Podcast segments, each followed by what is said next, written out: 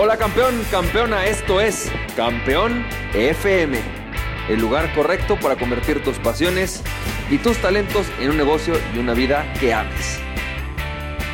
Hola, ¿qué tal? ¿Cómo estás, champ? Bienvenido y bienvenido a otro episodio de Campeón FM. Me da mucho gusto que estés aquí. Y hoy te tengo una frase buenísima que yo espero te lleve a un nivel mayor de inspiración, de reflexión, de crecimiento, no solamente en tu negocio, sino en todas las áreas de tu vida. Y ahí te va esta frase. Es una frase de Mark Twain que dice, no es aquello que no sabemos lo que nos pone en problemas, es aquello que damos por sentado, pero que no es verdadero.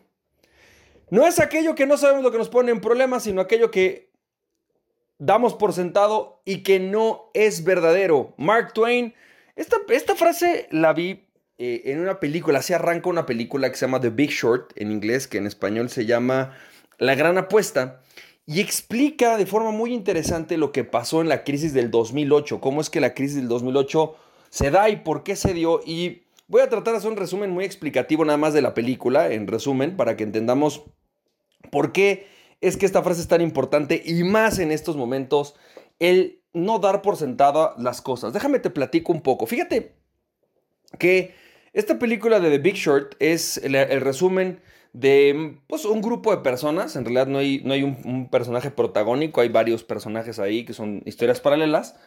De personas eh, que particularmente uno desde 2005, otros en 2007 empezaron a notar pues que lo que estaba pasando en el sistema financiero estadounidense, ¿no? Eh, ellos empiezan a dar cuenta que muchas hipotecas pues no se iban a poder cobrar. Estoy explicándolo de la forma más simple que puedo, ¿no? Eh, y que muchas hipotecas no se iban a poder cobrar y que a raíz de que no se iban a poder cobrar, entonces muchas de los que son pues títulos bancarios, títulos bonos, en realidad se llamaban, ¿no? Este, pues no tiene ningún valor y que la economía americana, la economía de Estados Unidos estaba sustentada prácticamente en estos bonos. Entonces, ellos empezaron a dar cuenta de esto y empezaron a alertar a la gente del problema que estaba sucediendo, de lo que realmente iba a pasar. Eh, y ellos se dieron cuenta en muy buen tiempo. Y de repente, pues cuando los, banqueros se dieron cuenta, trataron de postergar un poco la crisis lo más que pudieron, de vender toda la basura que tenían eh, en dinero para pues salvar el pellejo. Y al final pues se dio lo que todo mundo sabemos, ¿no? Hubo más o menos como 12 millones de desempleados en Estados Unidos. Eh, la economía crashó, o sea, fue verdaderamente un, una tragedia para Estados Unidos, pero también para muchos países en el mundo, porque al final este, este tipo de bonos y esto pues sustentaba eh, la, vivienda, el retiro, las pensiones de muchísima gente, era considerado lo más, de lo más seguro y de lo más rentable que existía, y pues a la mera hora resulta que no fue así, ¿no? Entonces esta frase pues obviamente es una frase con la que arranca la película y que es maravillosa, porque nos dice eso, ¿no? Aquello que creemos que está seguro, que es verdadero y que asumimos y ni siquiera nos ponemos a cuestionar si está o no funcionando, si es lo correcto o no, es lo que nos mete en problemas. Y creo que esta, esto que está pasando en este momento es un gran momento para reflexionar.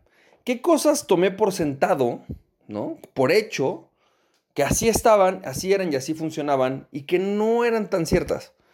¿Qué cosas quizás de la forma en la que yo venía trabajando en realidad no son la forma adecuada de trabajar. Y es que todo momento en el cual hay un cambio, una crisis, un llámale como quieras, obviamente nos obliga o nos lleva a muchos a reflexionar. Oye, a ver, ¿qué debía haber hecho diferente? Platicaba recientemente con mi esposa, estaba platicando y le decía, fíjate, qué fuerte es esto, porque obviamente lo que voy a decir es prácticamente imposible para la mayoría de las personas, ¿no? Y prácticamente ninguno lo hacemos, incluyendo a mí, yo no lo he hecho así, ¿no? Eh, alguna vez lo hice, hoy no es así. Pero le decía, fíjate qué poderoso. Resulta que nos dicen y nos indican que unas finanzas sanas son aquellas en las cuales tú tienes, por ejemplo, un ahorro de seis meses. Seis meses ahorrados de todos tus gastos necesarios, de todo lo que tú necesitas para mantener tu estilo de vida, ¡pum! Seis meses, ¿no? Eso debería de ser como la forma en la que deberíamos vivir todos. Que realmente desde que arranques tu vida profesional, agarres, te enfoques en tener seis meses de tus, de tus gastos eh, ahorrados. Una empresa sana, en teoría, ¿no? Debería tener seis meses de su operación, todo. Sueldos, gastos, eh, rentas, todo, seis meses en teoría. Y entonces, por ejemplo, si tú tuvieras una empresa que tiene 300 mil pesos, ¿no? De gastos fijos, pues deberías de tener 1.800.000 pesos en reservas para hablar de que la empresa pues es sana. Y más decir lo mismo que yo le digo a todos los financieros, ya espérame, cabrón. O sea, o, crezco la empresa, o saco utilidades, o tengo los seis meses. Entonces, obviamente, la mayoría de las empresas y las personas no hacemos eso. Es como, puede ser que inviertas, puede ser que tengas inversiones, puede ser que incluso tengas la libertad financiera, pero la mayoría de las personas, si me preguntas, la mayoría no tienen en el banco eh, digamos, sentados, eh, generando intereses, seis meses de sus gastos, de sus, de sus, de sus eh, ingresos, pues nada más para que, para qué sucede. Muchas veces los invertimos en propiedades, o si eres un empresario, pues seguramente los reinvertiste en alguna maquinaria, o estás financiado de alguna u otra manera, ¿no? Esto es básicamente como operamos la mayoría de nosotros. Sin embargo, por ejemplo, este tipo de, de situaciones nos pone en este aprieto de decir, uff, ¿no? Decía por ahí un meme que encontré, decía, eh, mi mamá siempre me lo decía, ¿no? Mijito, ahorra. Híjole, creo que ahora tendría que haberle hecho caso. Bueno, creo que esto nos debería poner a reflexionar acerca de nuestros gastos. Debería ponernos a reflexionar acerca de, oye, ¿cómo es la forma en la que estás gastando? ¿Cómo es la forma en la que usas tu dinero? ¿De qué forma, de qué manera realmente eres sabio? Porque yo escucho hoy muchísimas personas en el estado de víctima, ¿no? En el estado de, oye, eh, por ejemplo, otra vez veía alguna persona que dice, oye, es que lo que pasa es que fui con el casero y le pedí que me, que me redujera la, la renta y me dijo que no, y entonces toda la gente, no, maldito casero, debería de entender. O sea, sí puede ser, yo no digo que no, ni digo que sí, no puedo decir que no, pero ¿cuál es tu grado de responsabilidad? O sea, en, tu, en un estado de responsabilidad, la responsabilidad sería cuál es tu grado de responsabilidad. En teoría tú tendrías que tener una serie de eh, ahorros, ¿no? De previsiones, justamente en caso de que pues un día te bajaran las ventas o algo. Y es algo que la verdad es que la mayoría no lo hacemos. Es, un, es, una, es una realidad. Otras cosas, por ejemplo, que damos por sentados, ¿no? Hoy lo veo con mucha gente que se acerca conmigo para decirme, Francisco, necesito sacar el barco adelante porque se me cayeron todas las cuentas. Traía yo cinco clientes muy fuertes que eran con los que nosotros sobrevivíamos y desde enero empezaron a bajar un poco el presupuesto, pero ahorita me lo cerraron. No tengo un solo cliente y no sé ni siquiera cómo generar, ¿no? No tengo idea, nunca me dediqué a hacer base de datos, nunca me dediqué a hacer eh, eh, mis redes sociales, nunca me dediqué a hacer nada que me permitiera pues sacar adelante esto que estamos viviendo en este momento, ¿no? Eh, o muchas personas, por ejemplo, que viven del boca a boca, ¿no? Del recomendado. Oye, eh, Francisco, que nunca tuvieron un, un, ingreso paralelo, ¿no? Oye, Francisco, en este momento necesito empezar a ver cómo saco adelante el gasto porque, porque híjole, me, hace mes y medio me cerraron los gastos y entre que no tengo ahorros y no sé vender otra cosa más que lo que es hacer, es más, no sé ni vender lo que hago. Lo que hago yo he ido generando a través de recomendados, pues estoy preocupadísimo porque no sé cómo le voy a hacer. Bueno, la realidad es que esto debería ponernos en cuestionamiento. O sea, ¿Qué tanto has aprendido acerca de tu negocio? Por ejemplo, si eres un, una nutrióloga, ¿qué tanto has aprendido acerca de lo que es tu negocio? No me refiero acerca de la nutrición, sino acerca de cómo se generan clientes, cómo se puede convertir esto en infoproductos, cómo puedes dar talleres, cómo puedes convertirte en speaker. ¿Qué tanto has aprendido acerca de cómo puedes duplicarte, cómo puedes crear certificaciones, cómo puedes vender otras cosas, ¿no?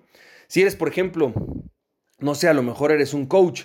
Ok, ¿qué tanto has aprendido acerca eh, de cómo venderle al público en general, qué tanto has, aprendido acerca de eh, cómo posicionarte como un experto, qué tanto has aprendido acerca de marketing.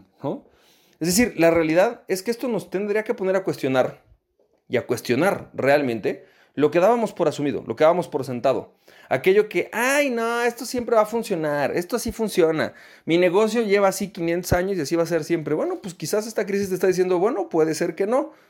Entonces, Creo que es un gran momento para reflexionar. Esta frase de Mark Twain me pareció súper pertinente porque además la vi en una película que habla de la última crisis que fue más o menos similar a la que está pasando hoy día, no solamente por el tema del coronavirus, sino por el tema de lo que económicamente va a producir todo esto que estamos viviendo. Así que espero que esto te haya servido, champ. Pregúntate, ¿qué puedo aprender? ¿Cuáles son las grandes cosas que antes daba por sentadas que hoy ya no puedo dar por sentadas? ¿Y qué puedo modificar y cambiar para que realmente logre aquello que quiero lograr? Espero que te haya servido, champ. Te mando un fuerte abrazo y recuerda, aquella persona que se conoce a sí mismo es invencible. Conócete a ti mismo y nada ni nadie podría tenerte enfrente de tu pasión, champ. Si te sirvió este podcast, puedes compartirlo con dos personas a quien tú creas que realmente esto les puede servir. Recuerda, mi nombre es Francisco Campoy, me puedes seguir en www.franciscocampoy.com. También me puedes ver en Instagram como F Campoy, en Facebook y en YouTube como Francisco Campoy. Nos estamos viendo, te mando un fuerte abrazo, cuídate mucho, bye bye.